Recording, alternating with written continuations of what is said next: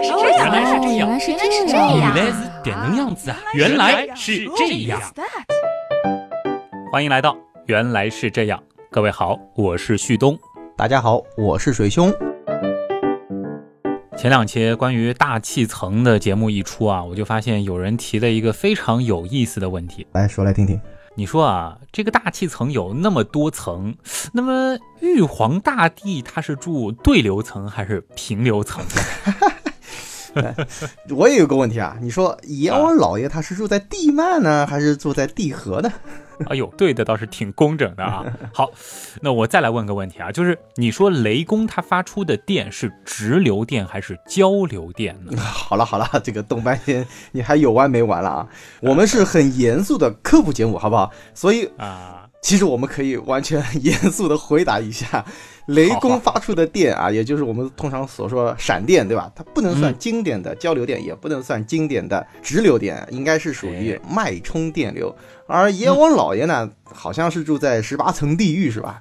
那哪怕你一层楼有一公里高，那恐怕也仍然处在地壳层啊。高，实在是高啊！这个水司天认真起来还是真的认真啊。但是你第一题还是没回答，玉皇大帝住在哪一层？我觉得啊，他是住在平流层里。这怎么讲？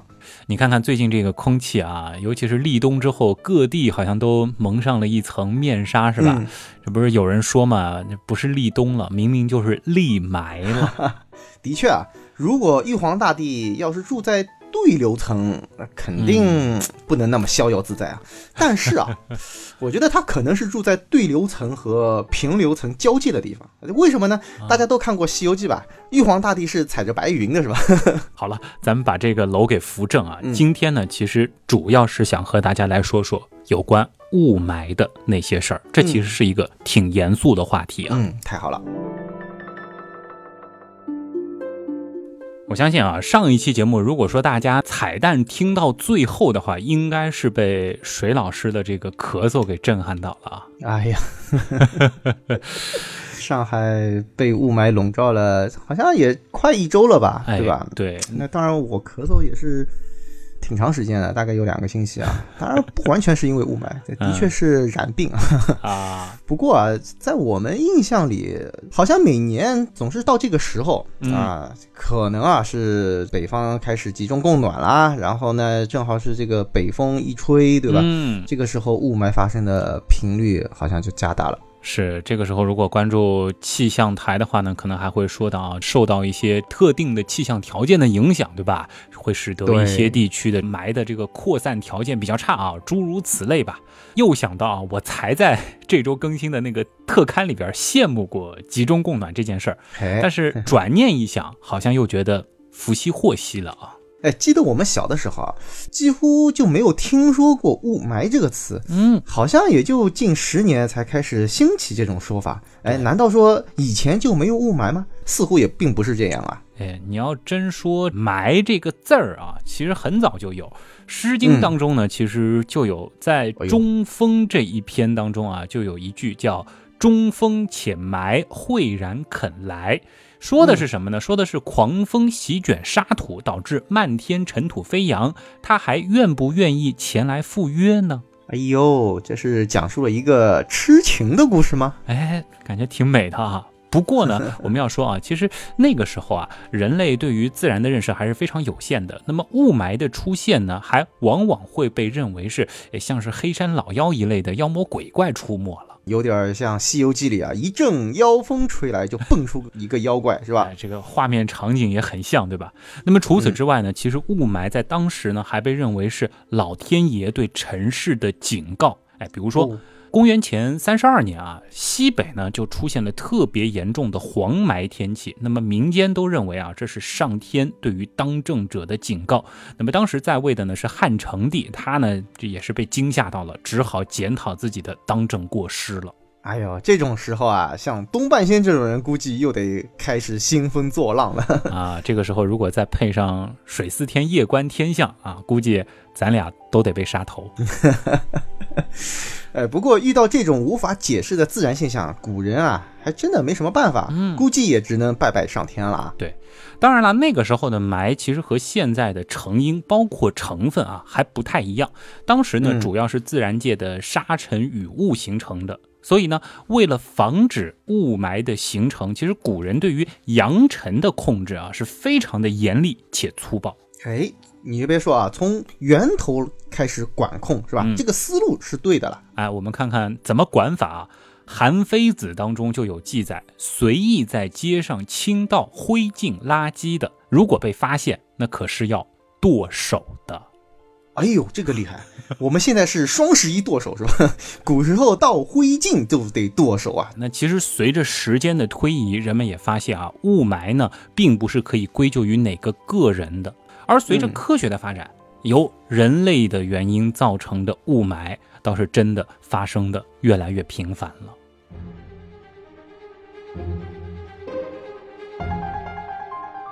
说到人类活动因素啊，肯定会让人想到工业革命吧？是不是跳跃的有点快啊？你想啊。当时蒸汽机使用的是木头、煤炭这样的燃料，这个呢就改变了生产制造模式。那么从原来的这种手工小作坊转为批量的机器大规模生产，由此呢自然也是带来了一系列的颠覆性的创新和发展。但是啊，听上去就不怎么环保嘛，对吧？木头、煤炭啊这种能源都是碳质的，燃烧的时候呢必然会产生大量的烟尘。是的，所以呢。二十世纪五十年代之前的这一百年间啊，工业革命的发源地英国伦敦，那就成了大名鼎鼎的雾都。而这期间呢，其实发生了大约十次大规模的烟雾事件，最严重的一次就是一九五二年伦敦烟雾事件。哎呦，这个事件太著名了啊！从某种程度上讲，甚至是改变了之后的全球工业发展的轨迹。对我们现在所遇到的雾霾啊，跟那个时候的伦敦相比，哎呀，真的是小巫见大巫了。对，我们也花点时间来回顾一下啊。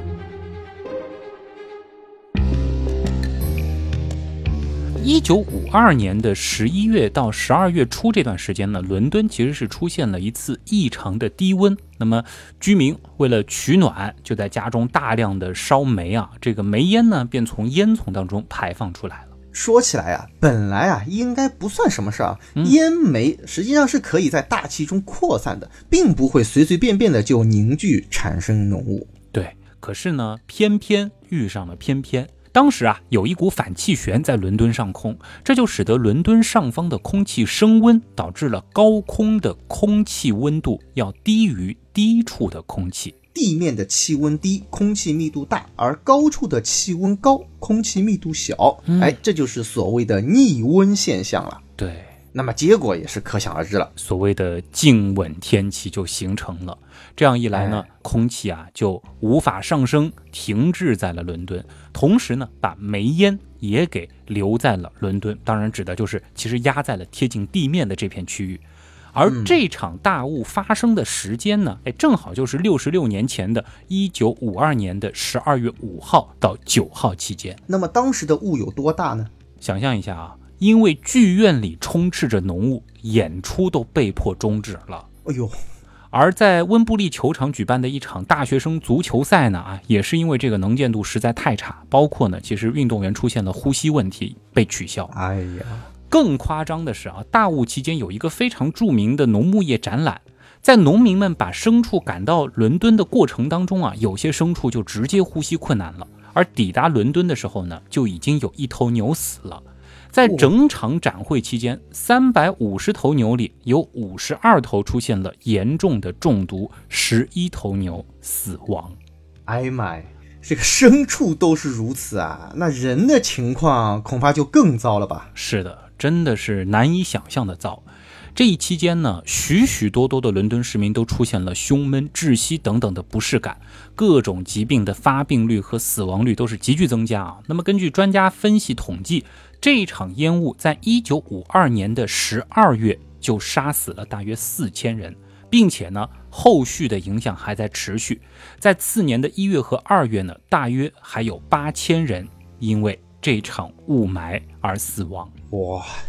这简直就是烟雾杀人事件啊！这个相信当时一定是引起了相当的恐慌吧？对，直到这个时候，其实英国人才算是彻底醒悟过来。他们呢，就在一九五六年颁布了世界上第一部现代意义上的空气污染防治法——清洁空气法案。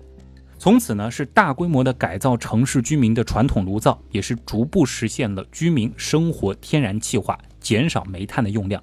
冬季呢，更采取集中供暖，而在城市呢，他们还设立了无烟区，区内呢是禁止使用可以产生烟雾的燃料，发电厂和重工业作为排烟大户呢，更是被强制搬迁到了郊区。这个画面如今看来，我们也并不陌生啊。对，其实很多国家都走过类似的路。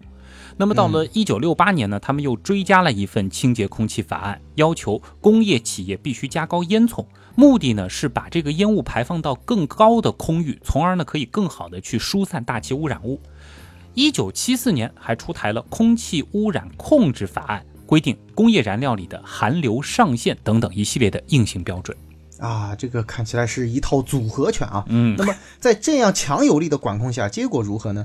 在这些刚性政策面前呢，烧煤产生的烟尘呢是减少了。二氧化硫的排放呢也是放缓了，自然的空气污染是明显好转。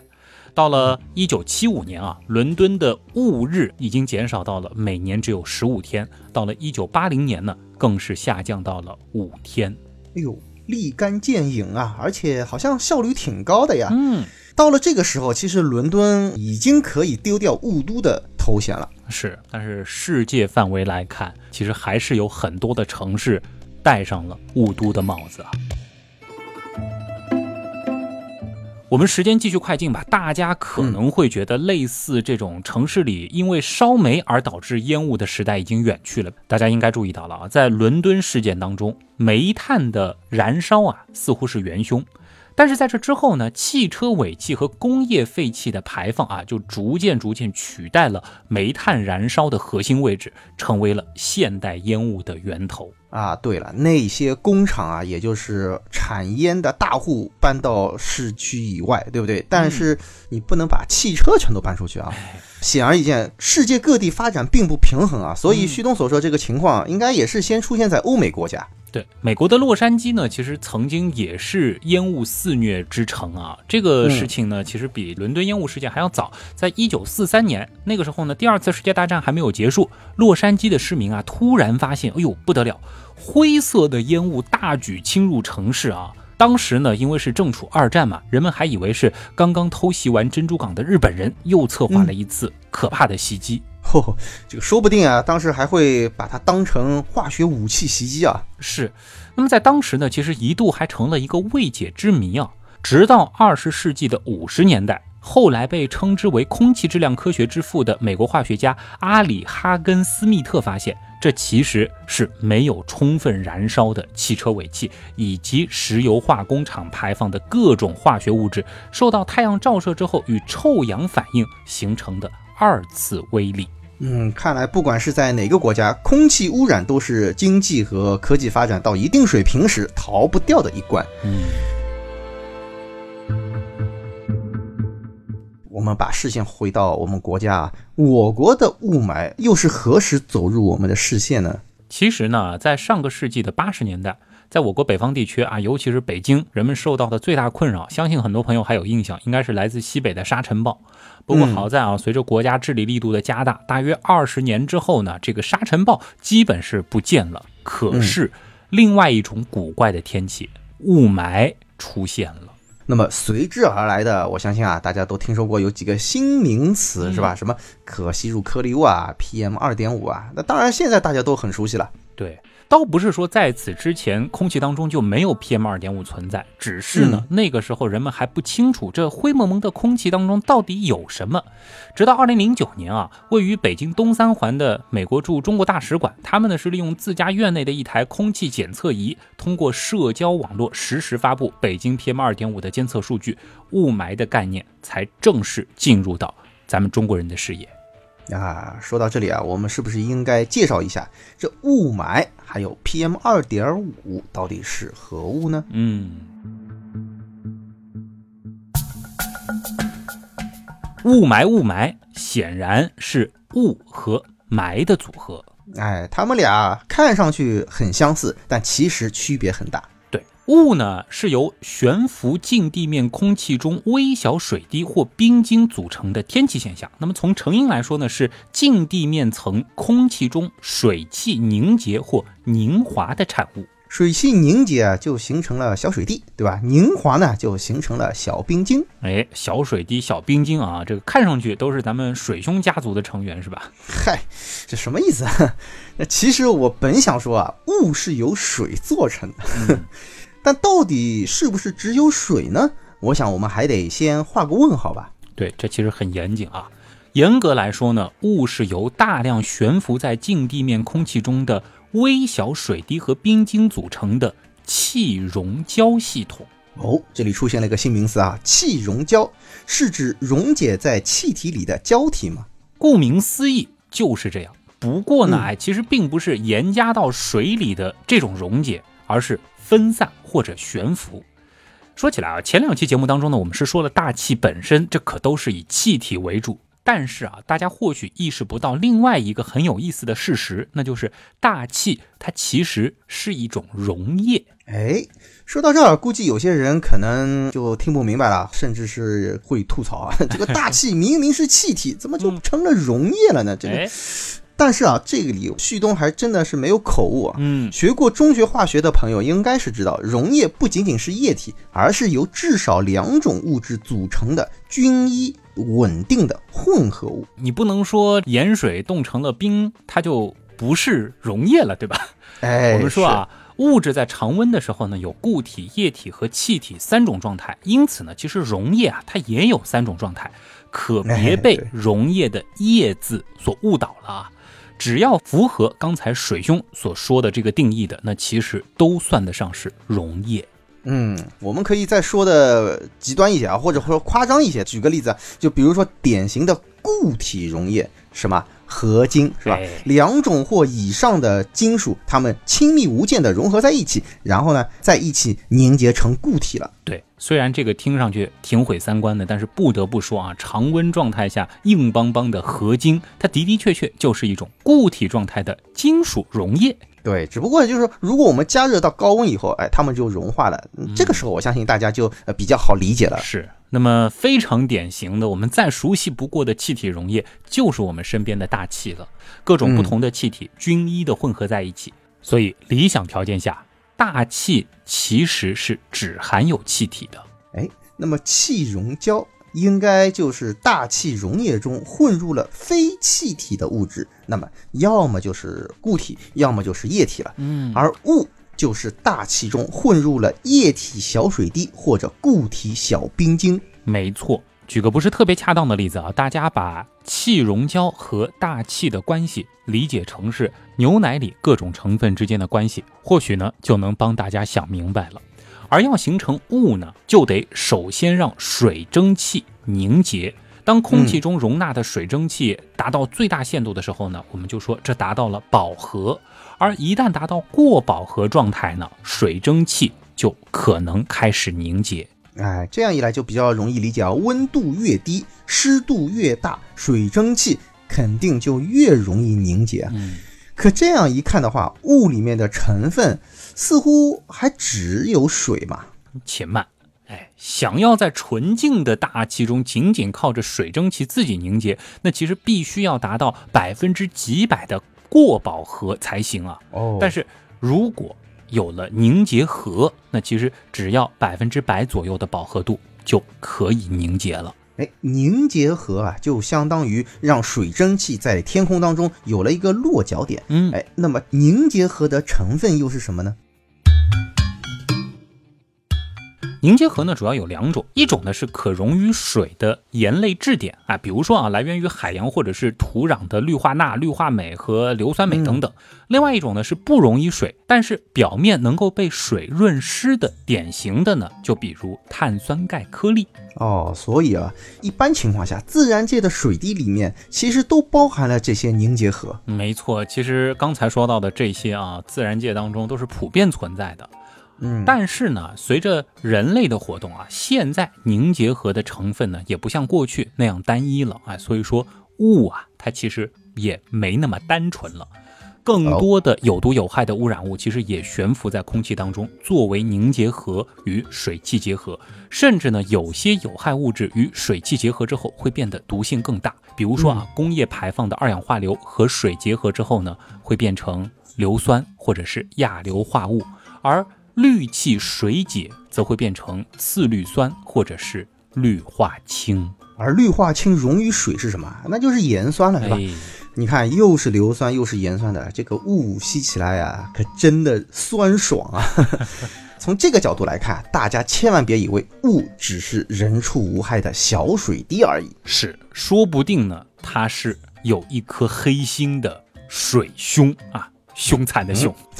你够了，别 动不动的就来黑我，是吧？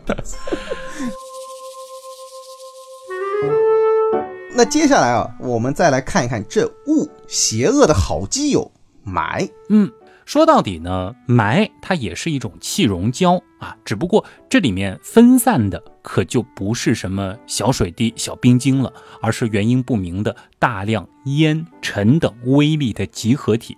正是这些微粒使得大气浑浊。哎，等等啊，乍听上去啊，这些微粒跟凝结核似乎很像啊。那么它们到底有没有区别呢？嗯，呃，凝结核的颗粒粒径呢是小于零点一微米的，而霾的颗粒呢平均直径是在一到两微米左右。另外呢，如果大气中的凝结核遇到各种原因越长越大，也是会变成霾的。就是说啊，凝结核如果遇到了水汽，就变成了雾；如果没有水，只是凝结核自己越长越大，哎，它就会成了霾，是吧？这真让我想起来一首歌，就长大后我就成了你啊。呃，可以这么简化的理解吧？那么形成雾的时候呢，大气湿度是饱和的啊，甚至是过饱和的。但是形成霾的时候，其实是不需要达到饱和状态，湿度在百分之八十以下就可以。而雾霾呢，则是对大气中各种悬浮颗粒物含量超标的笼统描述。好了，到现在啊，我们已经知道雾和霾的异同了。那么接下来的问题就是，雾霾的主要成分是什么？想要知道雾霾的成分呢，又得回到那个问题了：雾霾从哪里来？脑洞太大，休息一下。如果听咱们的节目不过瘾，你也可以去我们的微信订阅号逛一逛啊。与节目有关的更多知识干货，每周节目的 BGM 歌单，还有趣味猜题闯关，都在那里了。微信订阅号搜索“刀科学”，刀是唠叨的刀。别忘了还有天文茶餐厅，稿子上好像没写这句话。嗯。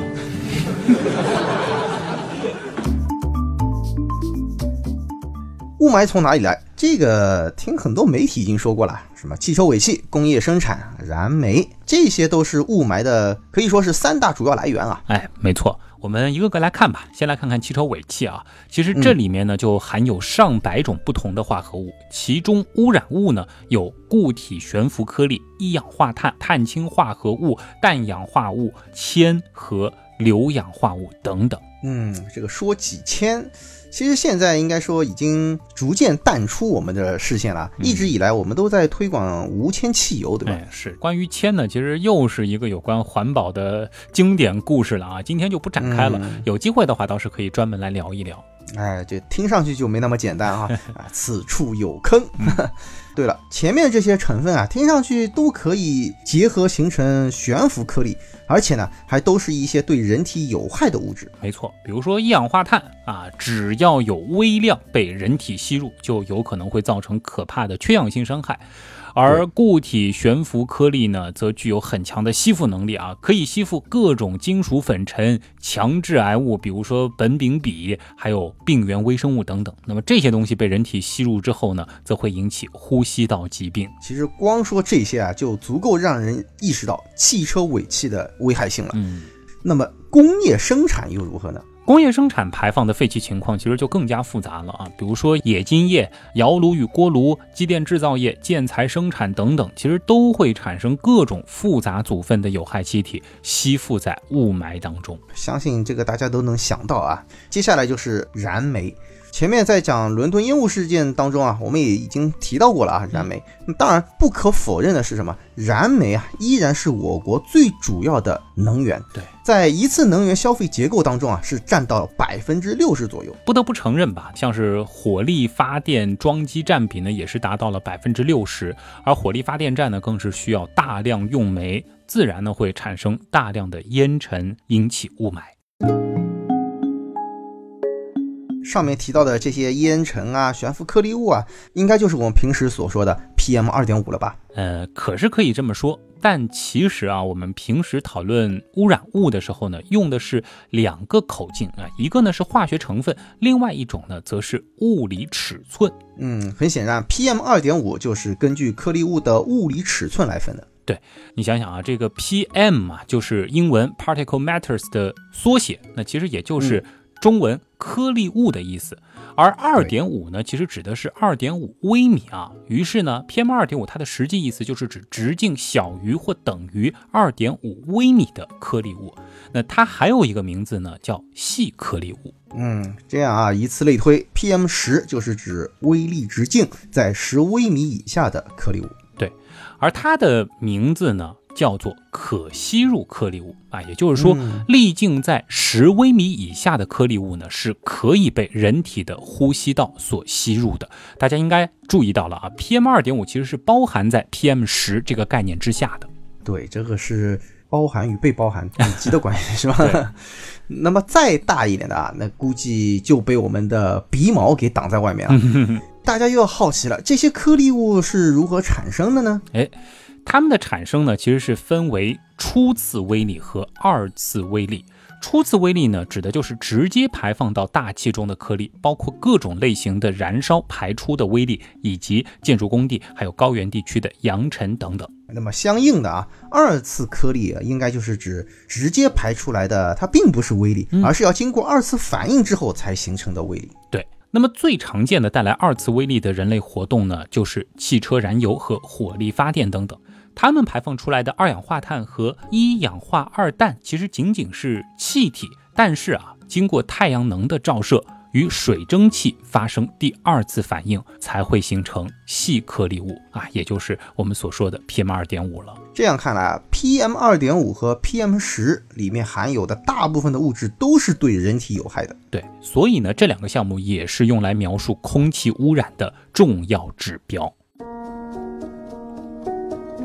说到重要的指标，估计你想说的就是同样大名鼎鼎的 AQI 啊。哎，是啊，我也没少报过 AQI 指数啊。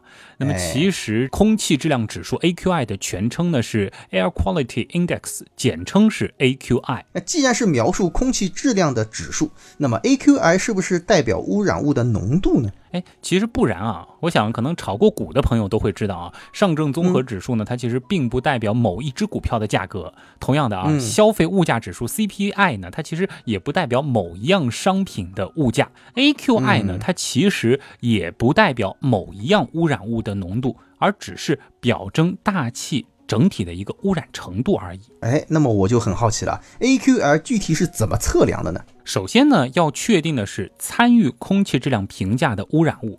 那么在我国参与评价的是二氧化硫、二氧化氮、一氧化碳、臭氧以及 PM 十和 PM 二点五。啊，这就是比较主要的那几位元凶，是吧？嗯，这个是个综合评价，其中你看包括了。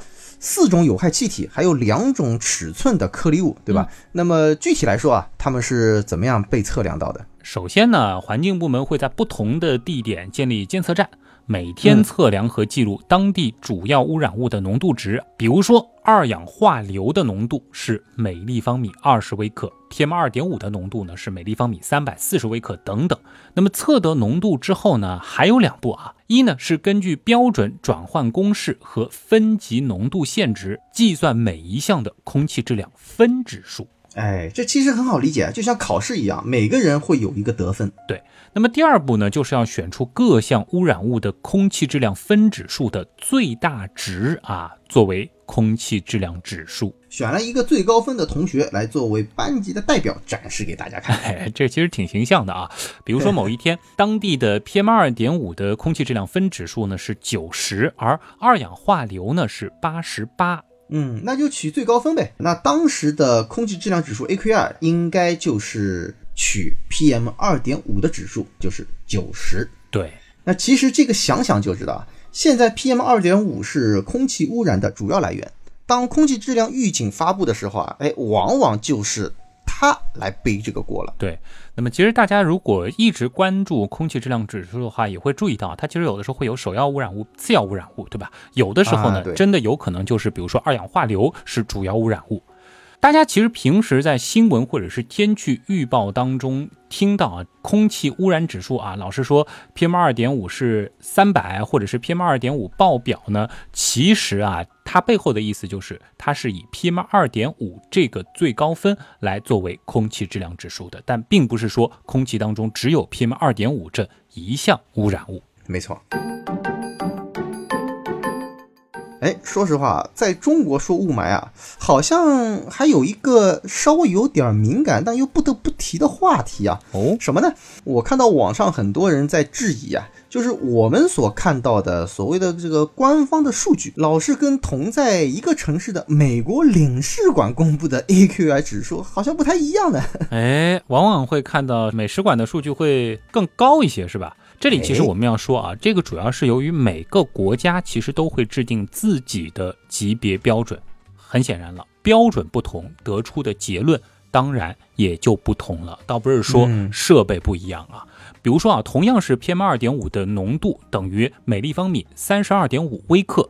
这个数据呢，按照中国的标准，AQI 呢是四十七，这其实已经算得上是空气质量为优了哦。那按照美国标准呢，放到美国标准的体系下呢，AQI 就已经达到九十三了。这个呢，只能算作是良啊，这就明白了啊。虽说名字都叫 AQI，但标准不同，数值上就会存在着明显的差异。是。这个背后的具体原因呢，我们只能说国情不同啊，这个国家的发展阶段不同。那么具体呢，也欢迎大家自己去找资料吧。我们懂啊，嗯。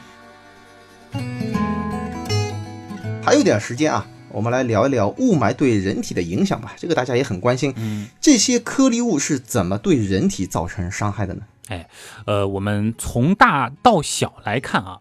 大部分源于自然界的微粒，像是花粉、植物孢子、尘土和细沙，相对来说呢，其实都比较大。基本上呢，和咱们的头发丝儿的直径差不多啊，是在十到一百微米左右。嗯，我们可以把它定义为 PM 十到 PM 一百。哎，没错。那么大的颗粒进入空气当中呢，有的就迅速沉淀下来了，它飘不动嘛，对吧？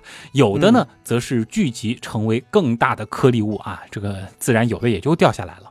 不过呢，它们当中倒是真的有百分之八十左右进入了咱们人体的呼吸道。哎呦，百分之八十啊！哎，听上去好像非常多，这倒是没有想到哎。哎，其实也不用担心啊，在大自然不断的磨砺的过程当中，其实人类早已经演化出了能够阻止较大颗粒物进入肺部和血液的机制了。哎，所谓物竞天择。是，呃，人们在呼吸的时候呢，粒径大于十微米的颗粒在鼻毛处就已经被阻隔了，根本就进不去鼻腔；而粒径小于十微米的 PM 十呢，则是可以越过鼻毛进入鼻腔的。感觉啊，我们的鼻腔本身就是一台空气净化器啊，人体吸气就相当于风机吸入空气，而我们的鼻毛啊就相当是滤网。哎，我记得当年说鼻子的时候，好像也提过，就是鼻毛别剪太过啊。这的确是有点像，你想把这个滤网都除掉了，这净化器还能管用吗？哎，倒是想到另外一个梗啊，好像就是常说什么人肉净化器啊，这个背后其实还是有道理的。不过主要靠的是鼻子，是真吧。哎，不过呢，鼻腔的结构其实要比空气净化器复杂的多啊。大的异物进入鼻子的时候呢，人往往会打喷嚏，对吧？其实这个异物啊，就随之被排出了哎呦，想想还是挺高级的啊。啊。那个我们也从没听说什么，你从电商那里买到的哪台空气净化器啊，是那种吸进了不想吸的东西之后又能够喷出来的。这个得退货好吗？但是很有画面感啊。嗯呃，我们说在鼻腔内膜、气管以及支气管表面，其实都覆盖着一层粘液，它呢可以捕捉越过鼻毛的 PM 十，以及不能被咳出或者是随喷嚏排出的更大颗粒。嗯，不能喷出去的，我们就把它粘住，是吧？嗯然后那肯定是不会让它粘在那里不动吧？怎么哎办呢？当然不会啦。上呼吸道表面的黏膜层上呢，还有一层纤毛细胞啊，上面呢就嗯有一层像毛发一样的东西，叫做纤毛这跟鼻毛相比啊，有什么样的区别呢？啊，它可比鼻毛要小得多啊。这个你想，啊鼻毛毕竟肉眼可见，对吧？但是这个嗯鼻纤毛呢，长约五到十微米，这个直径呢只有零点二到零点五微米。哟，这跟那些悬浮颗粒物就差不多大了。对，所以它才能捕获 PM 十啊。对了啊，啊其实这里倒还可以提一下，他们有一波很溜的操作啊。嗯鼻纤毛呢可不是长在那里不动的，它们呢会以每秒十一到二十一次的速度有规律的摆动啊，不停的哦把吸附了尘埃以及有害细菌的粘液沿着呼吸道扫向鼻咽部。进入到口腔，这个也挺有画面感，好像有点像我们的自动扶梯啊，嗯 把粘液不停的往下送。啊，运送鼻涕的自动扶梯啊。哎，哎，而这些粘附在粘液当中的颗粒物呢，就会随着人的吞咽过程进入了消化道啊。我记得好像曾经也说过，就是我们每天其实会吞下大量的鼻涕，这很正常。不过等一等啊，你看这 PM 十从呼吸系统进入了消化系统，这不是被人体所吸收了吗？嗯，进是进去了啊，至于吸没吸收呢，我们再往下看。我们都知道啊，消化道是消化食物和吸收营养物质的地方，对吧？嗯，这个有毒的颗粒物都进入消化道了，听上去很危险呐、其实啊，咱们消化道里的环境啊，真的称得上是非常的恶劣啊。这谁要是能在那里面活下去，真的得敬他是条汉子了。哎，这倒也是啊，来详细讲一讲。大家想一想，这些颗粒物啊，要想从消化道进入血液，这必须得穿过层层屏障。第一道屏障呢，自然就是胃酸了啊，我们所说的胃液，它呢就是足以让许许多多的毒素失活的。当然了，这其中可能也有一些会在胃酸当中幸存，接着呢就会进入肠道。哎呦，这个听上去就像打游戏一样的啊，嗯嘟嘟嘟嘟嘟嘟，一关接着一关是吧？看谁能够坚持到最后。哎，我怎么忽然想到了我们之前的那个大便系列啊？又说消化道之旅了啊！我们要说啊，这个肠道有它自己的细胞屏障啊，那是由许多层膜组成的，可以阻止非营养物质进入血液。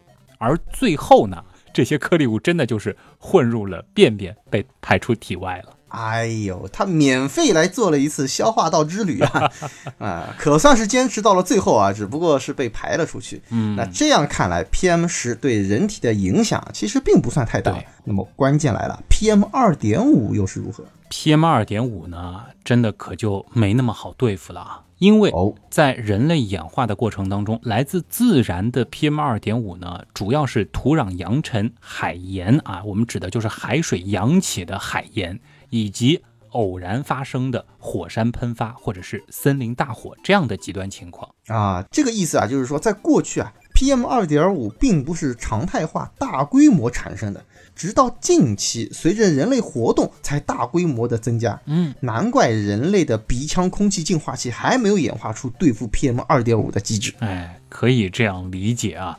那我们其实前面也说过，PM 二点五产生的原因很多，所以呢，各个地方的 PM 二点五的组成成分它还都不一样，只能说它是大量有害物质的载体，身上背负着像是苯丙芘、重金属、病原微生物等等。嗯，而且啊，大家千万要记住啊，它比 PM 十小很多，它不会被鼻纤毛的清洁功能扫到咽部，嗯啊，这就会直接进入到我们的呼吸道里。是的。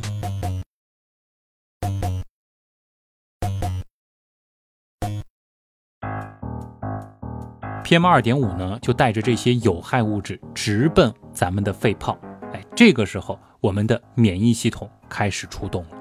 水兄应该还记得上次聊癌症与免疫那一期的内容啊，这里考考你，嗯现在肺泡里遇到了外敌入侵，到底是谁来保护我们呢？嗯，我来想想看啊，由于肺泡并不是血管，那么血常规化验单上那些免疫细胞肯定都不是，对吧？所以啊，那就只能靠存在于器官和组织里的巨噬细胞了。哎呦，水老师果然厉害啊！其实呢，肺部的巨噬细胞和其他的免疫细胞还不太一样啊。其他的免疫细胞呢，都是在有免疫反应的时候会被肺部征集过来，而战争结束之后呢，他们就各回各家，各找各妈去了。那其实是战死了吧？哎，这个能稍稍这个不那么 残忍吧？不过呢，这个巨噬细胞不一样啊。现在其实业内的观点是，肺部的巨噬细胞在胎儿尚未出生之前就已经驻扎在那儿了。这些细胞其实可以在肺内存活非常长的时间哎呦，这么说来啊，他们早已是见多识广、饱经风霜了呀。啊，老江湖了，对不对啊？这个哎本来嘛，面对一般的感染啊，巨噬细胞啊消化掉病原体，并把它分解掉，然后呢，再叫其他小伙伴一起来对付更多的病原体。那么对 PM 二点五呢？对 PM 二点五啊，还包括抽烟之后进入肺部的残渣，根本呢就不能消化。巨噬细胞吞下之后呢，也不知如何是好啊，只能够默默地含在肚子里。哎呦，这个听上去就是有点可怜呐、嗯哎呀，心疼他一秒钟。而且我们其实前面也说过啊，肺部的巨噬细胞是不会挪窝的，所以呢，即使忍辱负重的吸收了这么多化合物，它也没有办法把它们转运到淋巴结处去处理。哎呀，这么看来啊，如果真的有这种有毒物质进来，看样子也只能是不断的累积啊。貌似再牛叉的巨噬细胞也无可奈何。哎，可不是嘛！最终呢，他们也无法承受这份重任了啊，就被溶解掉了。哎，那巨噬细胞倒是溶解了呀，可是里面那些不消化的有毒物质呢？你想，既然不消化，那自然还在呗。然后呢，哎又会被新的巨噬细胞给吃掉，继续憋着忍着，重复刚才那个过程。天哪，真是细思恐极啊！嗯难怪啊，吸烟的我们的烟民们啊，这个肺部都会被染成黑色。嗯，这里倒是要说一下啊，别以为不吸烟或者远离了二手烟就不会黑了，霾哎吸多了也是同样的结果。嗯，对，说的就是这个啊。那我们该如何对付雾霾？怎么对付 PM 二点五呢？很遗憾啊，现在呢，其实除了物理屏障以及室内可能用一些空气净化的手段，还真的是没有什么有效的方法。呃，千万别信什么清肺茶。我记得有一年特别搞笑，单位这个雾霾来的时候，还给每人发了这个好几袋，没用。但是我是根本不信啊。哎，说到这个物理屏障啊，那应该说直接一点吧，就是口罩，对对不对？简单粗暴的把它挡在外面，要么就是再狠一些吧，戴个防毒面具，好不好？嗯，只不过看上去挺可怕的，对吧？哎，要么呢就是另外一种思路了，只能锻炼身体，增强自身的免疫力了。啊，你是说这个身体健康了，巨噬细胞也就更健康、更强大，是吧？面对 PM 二点五就有了更强的战斗力。哎，理论上是这样吧，不过呢，也是要提醒啊，千万不要在雾霾严重的时候跑去锻炼身体啊，尤其是在室外，这个真的是得不偿失的。哎，的确啊，锻炼身体，你增强的那点儿抵抗力，完全是抵挡不了 PM 二点五对身体的伤害啊。是而且千万别忘了，锻炼时呼吸的频率和深度啊，其实会大大的增加。嗯你吸入 PM 二点五的这种几率也会增加。是，所以呢，我们不得不说啊，起码当下看来，除了从宏观层面控制、减少雾霾的源头之外，抗霾那真的只能是重在物理防护了。唉，原来是这样。就是这样。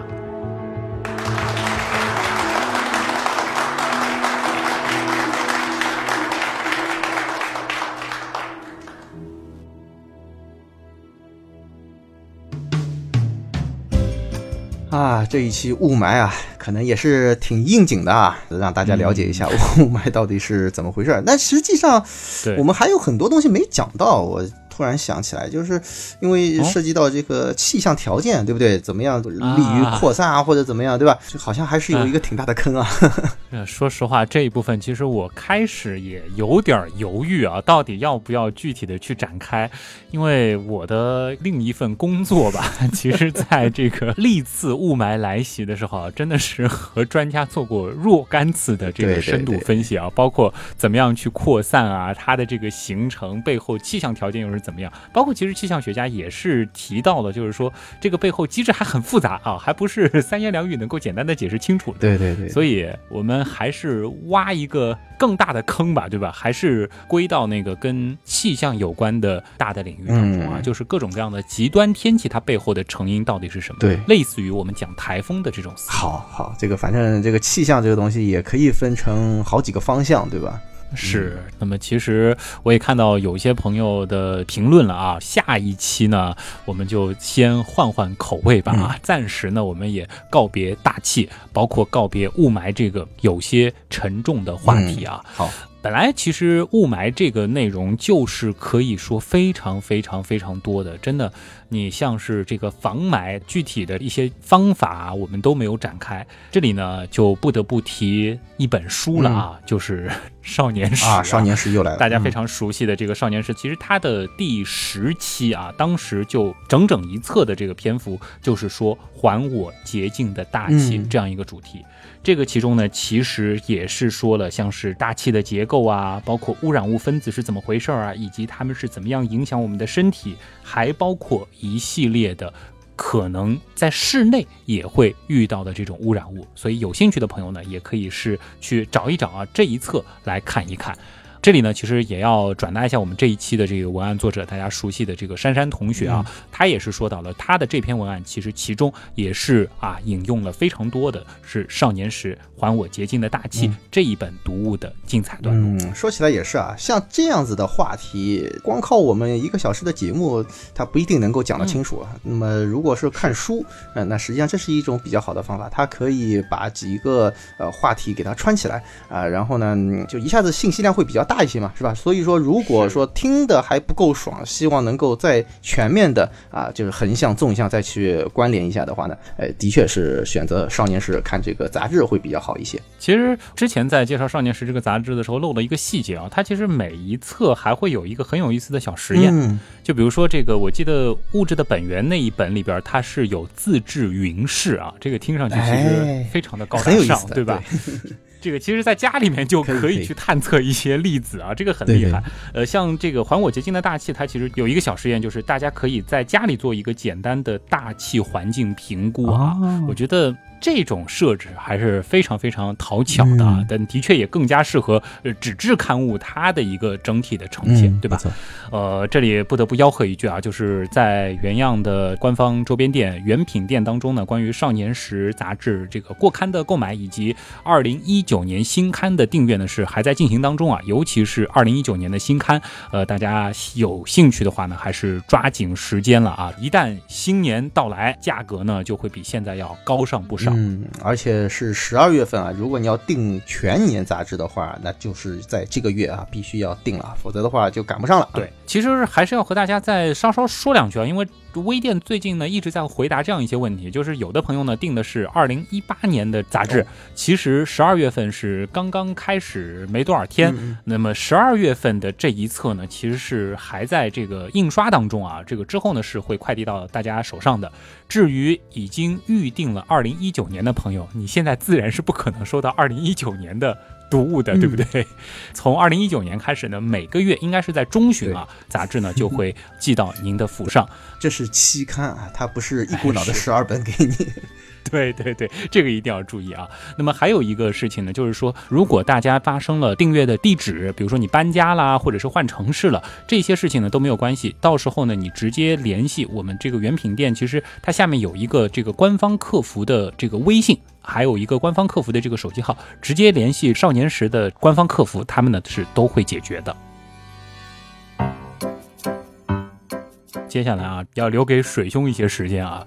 这两天天文茶餐厅可热闹了啊！啊水老师是正在招募一个非常高大上的观星之旅嘛？啊，这实际上呢是天文茶餐厅啊和我们原样星友会啊，我们是联合招募新西兰的一家旅行社。那实际上这个旅行社也是我们一个刀友他嗯提供的这样子一个资源，欢迎我们的星友、我们的刀友呢可以一同来参加。那么目的地是新西兰啊，这个哎呦，这个高大上了、啊，高大上是吧？其实，在很多人眼里，就是新西兰这是一个比较高大上的一个旅游目的地，是吧？但实际嗯上，在我们天文爱好者眼睛里面，那新西兰就意味着什么呢？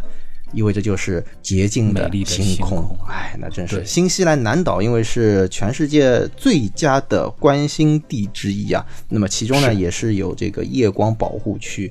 呃我是有朋友去过那里啊，真的是太棒了，就是那个地方会有一种所有的星都是裹在自己身上的那种感觉啊。去一趟成本还是不低的啊。对，因为新西兰本身可以说作为旅游目的地里面，就像前面旭东讲的，给人一种高大上的那种感觉，是吧？那当然，我们行程当中呢，也不仅仅是关心，那还有很多的景点啊，还包括其他的一些比较有趣儿啊，在国内可能玩的不太多的一些项目，什么蹦极啊、钓龙虾，对吧？海钓啊等等这样一些一些活动，都是囊括在内的啊。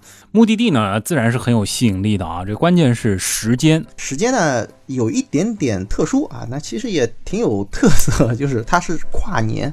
啊，就是嗯从一月三十号到二月八号，那实际上也是两个方面的这个考虑吧。一个呢是从假期的因素来考虑，因为它正好是可以使用到假期，也可以避开春节当中就是最热闹的那几天，相对来讲请假会容易一些。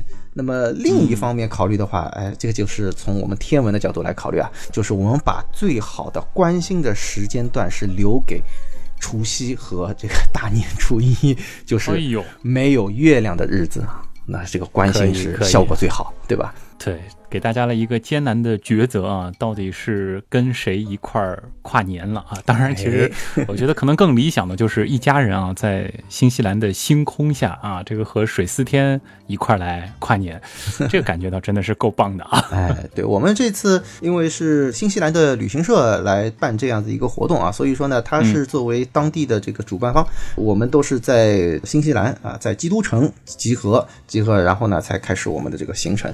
有水兄这样子的这个非常专业的观星指导来带队啊，整个的这个体验应该是非常不一样的。就应该是到天文茶餐厅去报名吧？这一次。对，那么如果大家有兴趣的话，可以到水兄的订阅号“天文茶餐厅”，输入关键字，比较有意思啊，叫“南十字”。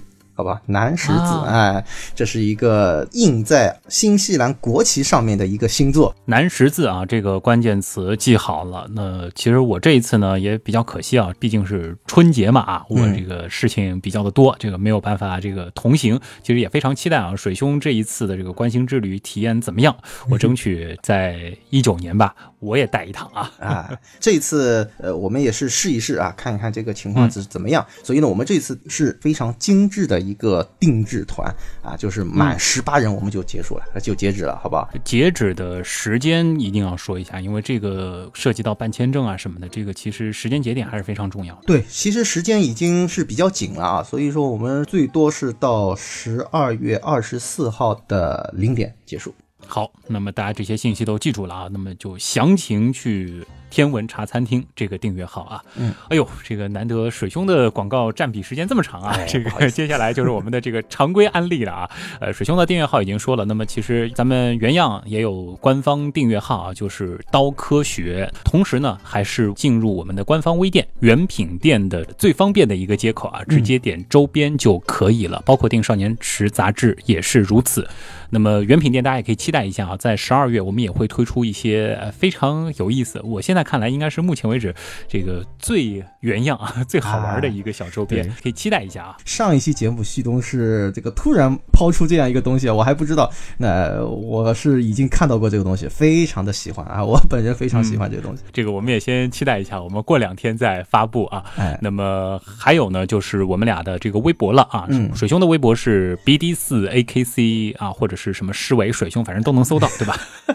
对，说实话，我自己微博的名字我都都还没记住啊。不过没关系，太过分了，你改个简单点的吧，我好好建议啊。反正大家如果要找的话，就找水兄或者是 BD 四 AKC 啊，都能找得到。对，哎，找我呢更方便啊，就是旭东啊，旭日的旭，上面一个山，下面一个东。哦，对了，还有咱们撰稿人的订阅号没有退啊，撰稿人是珊珊同学啊，两个山，一个山呢是一座山的山，第二个山呢是珊瑚的山啊，嗯这个呢是一个他说是叫教育类的订阅号啊，嗯但事实上其实我觉得家里面有幼儿园到小学阶段宝宝的爸爸妈妈们啊，真的是可以好好的去参考一下，真的是太厉害了他。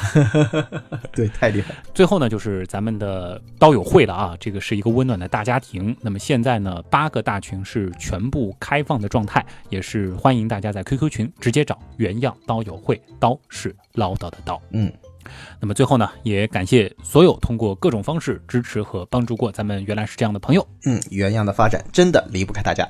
我是旭东，我是水兄，代表本次节目的撰稿人珊珊，感谢各位的收听，咱们下期再见。拜拜。